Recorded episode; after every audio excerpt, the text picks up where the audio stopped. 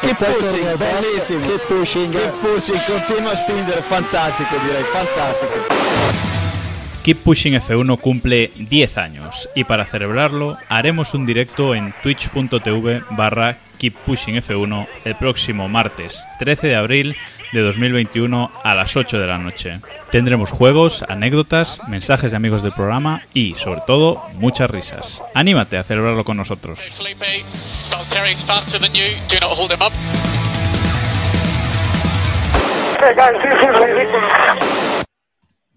Buenos días, estamos aquí reunidos bajo la, ayuda de Dios, eh, en esta ocasión con Jacobo Vidal, eh, uno- el director eh, actual de eh, Keep Pushing F1, De momento.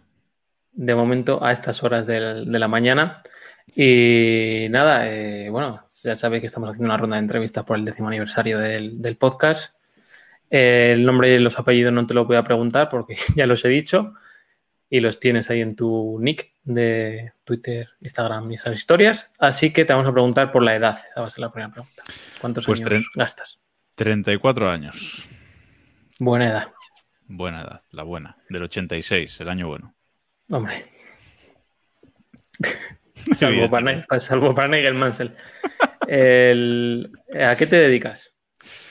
Pues soy ingeniero de telecomunicaciones y trabajo en eso, me dedico en la seguridad de, empresarial, sobre todo, seguridad a nivel de, de redes y de seguridad de información, bueno, y ahora pues con todo lo que está habiendo en los últimos años, pues de, de vulnerabilidades, de empresas, etcétera, ataques, pues un poco a, a defender a, a las empresas de esa, de esa parte. Interesante. ¿Alguna cualidad o afición desconocida sobre ti que crees que le puede interesar a, nuestros oyentes? Desconocida, no sé, creo que voy a decir dos cosas. Una es que me gusta mucho cualquier eh, juego de construcción desde pequeño, ¿vale? O sea, que hoy por hoy me encanta montar Legos y tenemos la casa llena de, de Legos grandes o pequeños, que no es una buena afición en cuanto al bolsillo, ya os lo digo. Y yo creo que la otra es que me encanta torturar a mis compañeros de podcast con la calidad del sonido de, de, de Keep Pushing F1, que por fin este año eso está siendo cremita. No, por favor, no. Bueno, eh, esta te va a resultar muy difícil. Yo creo que más difícil que, que al resto que ya le está siendo. Eh, literatura, música o cine. Tienes que elegir. Pues sí que me resulta difícil, pero sí es verdad que me gusta mucho la literatura, pero no tengo tiempo para leer o no saco yo el tiempo para leer suficiente. Y si me tuviera que quedar con música o cine, pues me voy a quedar con el cine. Eh, me gusta mucho en los últimos años, soy más de series, pero me gusta mucho el cine, me gusta mucho, mucho ir al cine. Y este año de pandemia solo he ido una vez y pues me La está misma que yo. ya rascando. Sí, efectivamente. y me está ya rascando el volver al, al cine porque la verdad es que me gusta mucho. Bueno, genial. ¿Y cuál es tu deporte favorito fuera del, fuera del motor? Pues mi deporte favorito fuera del motor es el balonmano. Eh, y esto también puede sorprender, eh, pero yo jugué pues en el instituto y luego en los primeros años de carrera también, muchos años al, al balonmano y lo he, bueno, lo he seguido siguiendo eh, por la tele, etcétera. Eh, no he tenido la oportunidad de seguir jugando, pero sí que, sí que es un deporte que, que me gusta mucho. Y el curling, que no lo digo de broma, en los Juegos Olímpicos de Invierno, el curling es eh, un deporte espectacular. Os lo recomiendo. No eres el primero que mencionan ninguno. O sea, el- esos dos deportes se han mencionado anteriormente. Bueno, Solo te diré eso. Hablemos un poco del deporte que nos une, ¿no? Aparte de balonmano, spoilers. Eh, hablemos de Fórmula 1. ¿Cuál es tu primer recuerdo de, Fórmula 1? Yo creo que esto ya lo, ya lo dije en el capítulo de que estamos recordando los años de, Fernando Alonso y realmente yo me enganché a la Fórmula 1 por, por Fernando Alonso. Mi primer recuerdo fue esa primera, esa primera pole en, Hungría. Yo creo que era la primera carrera que, o la primera información así directa que, que tenía de, de la Fórmula 1 y creo que ese puede ser el primer recuerdo que, que tengo. Yo de años anteriores de Fórmula 1, pues sí, evidentemente me suena de ver noticias en la tele, etcétera, pero no de seguirlo y de tal esos años de ese primer año de Alonso, esa primera pole, vaya. ¿Qué dirías que es lo que más te gusta de la Fórmula 1? Pues me gusta de la Fórmula 1 que es eh, la élite, es un deporte de élite donde están los mejores, eso para empezar. Ahí están, bueno, siempre se dice, están las mejores marcas. Bueno, esto puede ser cierto o no según la época, ¿no? Pero sí que están los mejores eh, tecnológicamente hablando y en teoría también los mejores pilotos, aunque eh, tiene que haber de todo. Y me gusta mucho la emoción de, las carreras, que es verdad que los últimos años por las carreras han sido un poquito de aquella manera, pero cuando hay una carrera buena es impresionante como salto en el, en el, sofá. O sea, me encanta. La verdad es que me encanta esa emoción de, de las carreras de Fórmula 1. La esperanza, ¿no? La esperanza de que llegue esa carrera buena. Eso exacto, exacto. Nunca exacto. sabes Siempre si va a ser el gusanillo. Este Exacto, exacto, el gusanillo. Eso nunca se pierde. Eso de ver la salida, que es la parte más emocionante de muchas carreras, y ver a ver si puede ser una buena carrera, eso nunca se pierde. ¿Cuál ha sido tu mayor alegría relacionada con, con la Fórmula 1? ¿Personal o de un equipo que te gustara que ganara o algo así? No, a ver, yo el primer título de, Fernando Alonso lo celebré muchísimo. O sea, eso mm, sin duda. Y, y, vamos, yo todos mis recuerdos así más dentro de la Fórmula 1 es, precisamente en, en, esa época. Y bueno, eh, para mí ese título de, de, Fernando Alonso lo celebré muchísimo. Y si me preguntaras por la decepción, va a ser parecido. También con Alonso, la decepción, ¿o qué? Sí, para mí la decepción fue 2007. O sea, 2007, ese final de campeonato para mí fue no de llorar porque no me afectaba tanto, pero fue terrible, fue un, no sé, fue, fue terrible, la verdad. No, no, ¿Más que el 10 o que el 12? Sí, para mí sí. Para mí sí porque mm, fue un año de tanta tensión en el, en el, propio equipo McLaren que era como, venga, a ver si gana Alonso para que les den los morros, básicamente, eh, gana el campeonato y se pira, ¿no? Eh, era un poco ya darle los morros también. Es verdad que 2010 eh, fue dramático, también fue un año dramático para Alonso en el que ese año seguramente veíamos más fácil el título que, que ningún otro de, de los que perdió, pero me decepcionó. Pero ya durante la carrera, pues bueno, pues ya ibas viendo que va detrás de, de Petrov a ver qué hacer. Pero 2007, no, 2007 fue, fue terrible, la verdad. Bueno, si fueras un jefe de equipo, primero dime en qué época te gustaría correr o manejar ese equipo y luego la combinación de pilotos, los dos pilotos que, que elegirías. A ver, época. Época, yo creo que finales de los 80, mediados, finales de los 80, porque es una época en la que ya la tecnología empieza a entrar en, el campeonato, ya se empiezan a ver cosillas chulas, tecnología siempre ha habido, pero bueno, cosas un poco más, más modernas en, en la Fórmula 1, pero sigue siendo esa Fórmula 1 también más de mecánica, de, de bueno, un poquito más esa Fórmula 1 de, de, antes, de sufrimiento y de parchar las cosas con, con cinta americana. ¿no? Y esa, yo creo que esa época habría, fue una de las más divertidas para dirigir un equipo, la verdad. ¿Y qué pilotos pondrías al volante de esa Vidal Pascual escudería de celeste? Que sería de cualquiera, de cualquiera de la historia. Sí, sí, esto es fantasía. Si nos ponemos fantasiosos no vamos a poner límites. ¿No? Pues mira, yo metería a Sena, yo soy senista y no me, no me escondo, aunque con sus perros, pero senista. Yo metería a Ayrton Senna y a Jim Clark. A Jim Clark es un piloto que me, que me gusta mucho. Metería a los dos. Son o sea, no meterías, no meterías a Alonso en tu equipo ideal. No, creo que no. A lo mejor si me preguntas esto dentro de 10 años, una vez Alonso esté retirado y ya con la... A lo mejor, pero hoy por hoy metería a Senna y a, y a Jim Clark. Mm. Bien, no, pondré quejas a esa, alineación, desde luego. Hablemos un poco del podcast. ¿Recuerdas cómo empezaste en Keep Pushing? Pues empecé en Keep Pushing porque veníamos de hacer un podcast en, en f1aldia.com, en la web en la que trabajábamos muchos de este podcast, o incluso todos hemos, de los de este podcast hemos escrito algo ahí.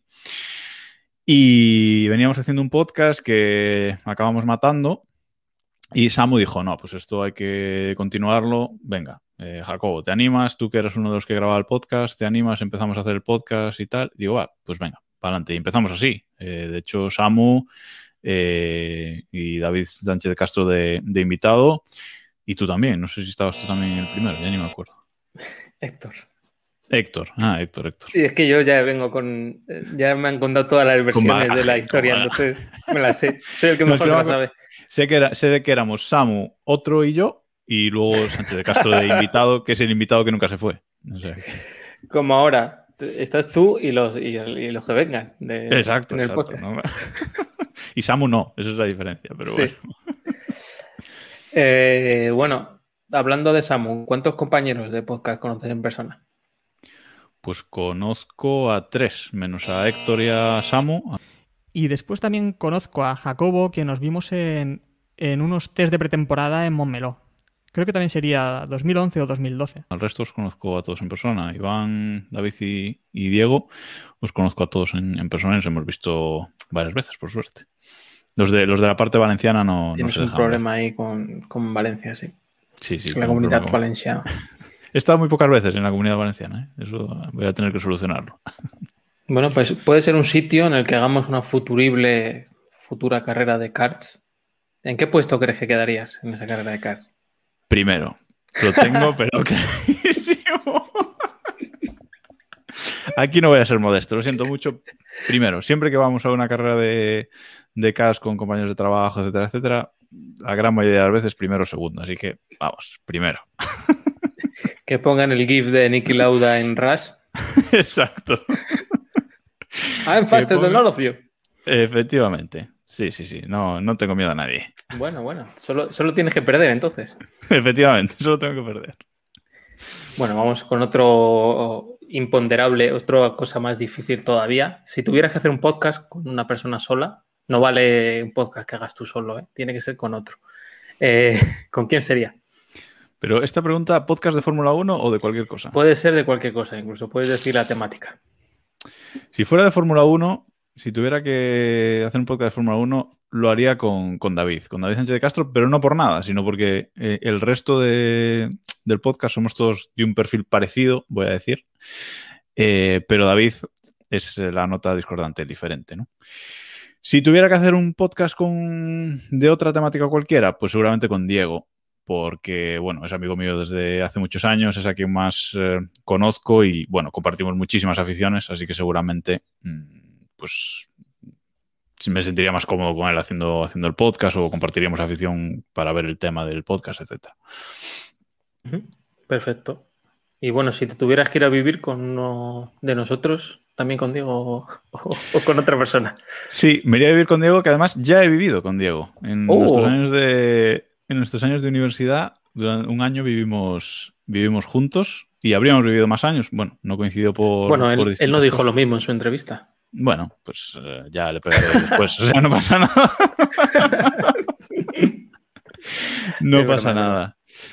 Eh, sí, volvería a vivir con él, la verdad. Somos, ya te digo, compartimos muchas aficiones, somos bastante parecidos en muchas cosas y muy diferentes en otras, pero la verdad es que conviviendo nos llevamos, nos acabamos llevando muy bien y vamos, repetiría sin, sin duda, vaya.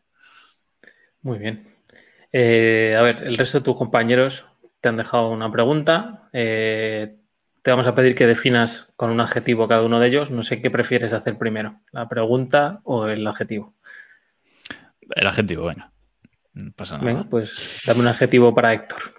A ver, Héctor es un troll espectacular. O sea, para mí Héctor es, es- es troll porque es un tío súper serio, pero luego te mete unas cortadas. Me encanta su estilo, es un troll. Para mí es la definición de troll. Héctor nos pregunta, sin contar el podcast, ¿de qué estás más de qué proyectos estás más orgulloso de tu proyectos en la red? O sea, ¿de qué estás más orgulloso de tus proyectos en la red? Perdón por. Mm, buena pregunta. Eh, estuve muy orgulloso en su momento de, lo que hicimos en f1aldia.com, ya relacionado con la Fórmula 1. Creo que hicimos un equipo genial en su, en su momento estoy muy orgulloso de esa, de esa época. Sí que es verdad que luego pues acabó regular, pero de esa época estoy, estoy muy orgulloso. Y bueno, de mi, de mi podcast que tengo ahora de- desde el reloj, estoy súper contento porque lo he montado súper rápido y vamos, lo grabo súper rápido y, y me encanta. Y tendré más o menos oyentes, pero vamos. me- El audio, lo malo es el audio. gusta. Bueno, no está tan mal para cómo se graba. Pero sí, sí, si tiene una pega es el audio, está claro. Bueno, eh, David, David es eh, el follonero por excelencia. Le encanta entrar a la gresca, y goza en el lodo. Para mí es follonero, es el adjetivo que, que lo define. goza, goza en el lodo. Con Sí, sí, me, viene otro nombre con, con eso, pero bueno. Ojo que viene una pregunta que te va, te va a romper un poco la cabeza. Como apelfílico, ojo al adjetivo, ¿cómo sería un equipo de Fórmula 1 si estuviera gestionado por Apple? Hostia. Pilotos, jefe de equipo, etcétera. Pregunta muy jodida esta, ¿eh? Muy, muy jodida. Bueno, para empezar, el, eh, el box sería completamente blanco impoluto. O sea, ahí eso, en el box de McLaren en esos años, en esos años de plateado, nada que ver. O sea, sería una cosa impoluta, el coche completamente blanco, no tendría patrocinadores porque ensucian el diseño. O sea, eso sería, sería así. Tal Ni los, cual. ni los neumáticos Pirelli llevarían. No, no, no, Pirelli. no, los neumáticos serían plateados incluso. O sea, no eso de negro no, no podrían ser negros, no, no, no, no le entraría en la cabeza. Y luego a nivel de. A nivel de pilotos, pues tendría que ser un equipo muy, muy fino, ¿eh? Mm, tendría que ser un equipo que no se saliese, que ni pilotos ni jefes de equipos se saliesen del, del guion establecido. Es decir, que nadie, por ejemplo, Alonso no sería un piloto que les cuadraría bien, porque Alonso dice lo que piensa. Tendría que ser un equipo que, que tuviera todo absolutamente bajo control, que nada se escapase al control de- del discurso oficial. Así que no sé, a lo mejor un equipo de irrelevantes, a lo mejor la Tifi, que no se quejaría demasiado, o pilotos jóvenes que... Pilotos jóvenes, sobre todo. Yo creo que sí. Que no se, que no se saliesen del guion y que fuesen eh, manejables. Sería el luego- típico equipo que haría ese, ese tema de dar un asiento al ganador de la Fórmula 2 por un criterio objetivo. Es decir, el ganador de la Fórmula Sí. 2 y el ganador de no sé qué, ¡pum! Sí, sí, sí, sí. Eso- ellos establecerían unas normas. Es eh, ganador de la Fórmula 2 y ganador de la Fórmula 3, pues esos dos, para adelante. ¿Sabes? Por ejemplo. Sí, sí, sería establecer unos criterios fijos, igual en órdenes de equipo. En órdenes de equipo, pues eh, si una carrera mm, sale antes a clasificación uno que, que el otro, pues sería siempre así. Y, no, y al mínimo rollo, el piloto va fuera. O sea, es que sería un equipo muy categórico, muy, muy nazi en ese sentido, seguro, vamos, seguro. Bueno, no esperábamos relacionar la palabra Apple con nazi en este podcast por parte de Jacob, así que Bueno, no pasa nada. He, he hablado del blanco, del ovario, yo qué sé. No sé, al final todo se enrolla. Eh, pregunta de Samu. Samu es eh, un tío súper espiritual. Eh, en podcast es el chistoso, pero luego en su vida real es un tío súper súper espiritual, súper centrado, lo veo. ¿Cuál es el personaje más extraño o divertido que recuerdas en el mundo de la Fórmula 1? Jodida, ¿eh? Hostia, así. Así de entrada. Personaje, repite, repite la pregunta. ¿Extraño o divertido? Extraño guion divertido.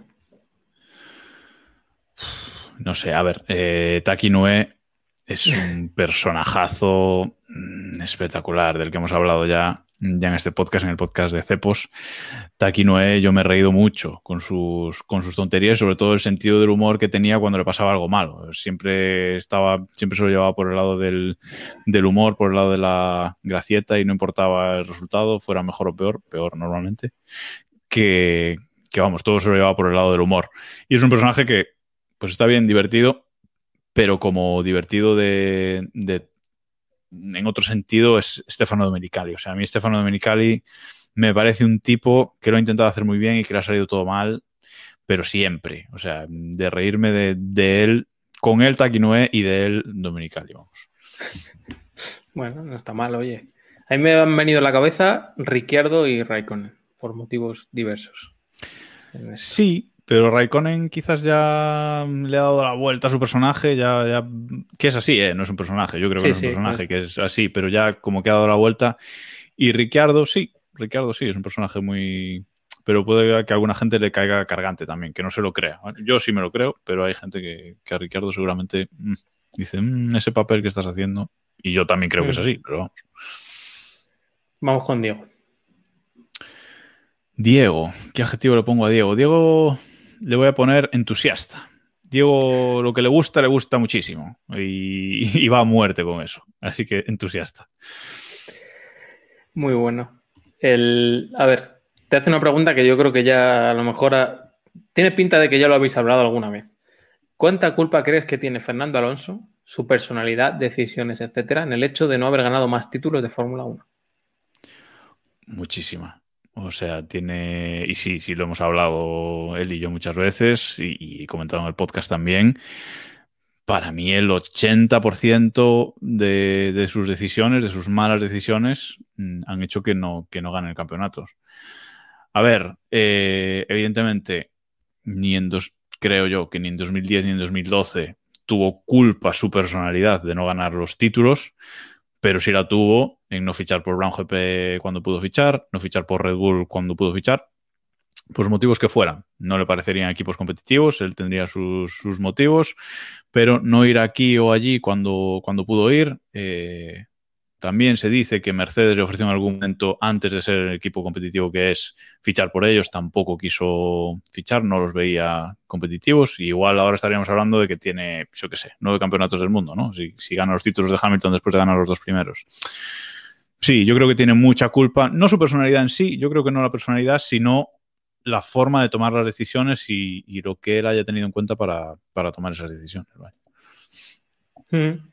Bueno, también habrá quien pueda decir que su personalidad y sus decisiones han hecho que tenga dos y no ninguno. También es el sí, otro giro. Por supuesto. Por supuesto, él ese año que ese año que después de haber corrido en, en 2003 no le dejaron correr en 2004, pues no le dejaron. No, a lo mejor es otro y dice, bueno, pues si no me dejas correr me voy. Y efectivamente decidió quedarse y, y por eso ganó sus dos títulos. Eso también es cierto. Uh -huh. Bueno, un adjetivo para mí. Pues a ti te voy a poner eh, la calma. Yo creo que esa es la calma del podcast y el saber hacer. Eh, más, más eh, centrado siempre, la verdad. Bueno, a veces la tempestad viene después de. Sí, yo hablo del podcast, luego sí, luego cada uno. Bueno, mi pregunta es, va un poco al ámbito más personal. ¿Volverías a vivir en otra ciudad o país? ¿O de Galicia ya no te mueve nadie? Sí, sí volvería a vivir y, y, creo que sí que volveré a vivir fuera. Mm, no por nada en concreto, pero mm, de momento mm, creo que tanto a mí como a mi pareja nos apetece movernos además. Somos gente que no, que no nos importa movernos y empezar de cero donde sea y, y sí, sí que volvería, volvería a vivir, a vivir fuera, incluso fuera de, incluso fuera de España, no me importaría, pues yo qué sé, por poner un ejemplo, irme unos años a Andorra. Estados Unidos. No, bueno, a Andorra según cómo vayan las cosas, eso ya lo hablaremos. Yo a Andorra nos tenemos que ir los seis, si no nada, ¿no? Pero, pero sí que a lo mejor pues unos años pues a Estados Unidos o, bueno, por Europa hacia el norte me gusta menos por el tiempo, pero, pero a lo mejor pues más hacia el sur o eso, Estados Unidos, algunos añitos así. Sí, sí, yo creo que no me importaría hacerlo yo creo que, que de hecho que lo vamos a hacer y a lo mejor en un par de años pues salimos de Galicia, siempre con la mente puesta aquí, eso sí. Quede claro que... Dime, dime. No, no, que voy a hacer una pregunta de la que mejor, a lo mejor me arrepiento. ¿Volverías a Madrid? No. No. Mmm, Le ya... voy a silenciar. No, no, no contestes, Gel, te voy a silenciar. no, hombre, dale. No, no volvería a Madrid, pero no por, no por Madrid en, en sí. Eh, mi pareja es de Madrid, ¿eh? mi pareja es madrileña. Eh, no volvería porque yo antes de irme a vivir a Madrid ya sabía que no me gustaban las grandes ciudades, aunque no he vivido nunca en ninguna de ellas. Ya lo sabía y Madrid me lo confirmó. Ese año que yo viví en Madrid me confirmó que no es para mí, pero ni Madrid, ni Barcelona, ni seguramente Sevilla, ¿vale? yo siempre me iría a vivir a una ciudad pues media, un millón de habitantes o incluso menos.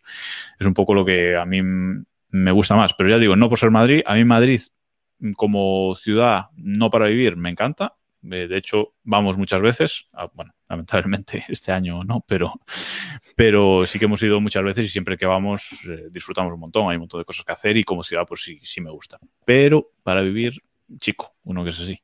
Y tú bueno, tampoco vives en Madrid, Madrid. ¿eh? O sea, Correcto. Eso es lo que estaba pensando según te estaba oyendo hablar. Exacto. Nada, y bueno, vamos a terminar con una ronda rápida. Eh, no tiene mucho misterio, tienes que decir sí o no. Órdenes de equipo. Sí. DRS. Sí. Parrillas invertidas. Siempre sí. Límite presupuestario. También, sí. ¿Chistes Samu? Uf. Mm, Tengo que decir sí o no. No, sí, venga, va, sí. Siempre con el humor. ¿Podcast de más de una hora? No. ¿Y habrá Keep Pushing dentro de 10 años? Sí, sí. No sé si continuaremos desde hoy hasta dentro de 10 años, pero que dentro de 10 años podemos volver, seguro, seguro. en abril del 31. Sí, yo creo que sí. No me acuerdo ni, que... ni, en qué año estamos, madre mía. Yo creo que, yo creo que esto que esto que hemos montado aquí en, en, en Keep Pushing, esto es para siempre. O sea, quiero decir, grabemos o no, yo creo que aquí estamos ya unidos para siempre y, vamos, en cualquier momento, si no logramos continuar 10 años grabando, que es difícil porque, bueno, nuestras vidas cambian y, por eso dejamos de grabar, yo creo que sí que en algún momento mm, podríamos volver en el futuro otra vez. Muy bien, pues nada, muchas gracias por tu tiempo. a ti por las preguntas. Y nada, espero que a la gente le haya gustado ver esos reflexiones o esa cara B ¿no? de nuestro director. Muchas gracias y nada. Didi. Nada, nada, que gracias, que gracias a todos los que están viendo estas entrevistas y gracias a todos los que han eh, estado desde los inicios de estos 10 años viéndonos eh, y escuchándonos en Keep Pushing F1. Pues nada, hasta luego. Chao, chao.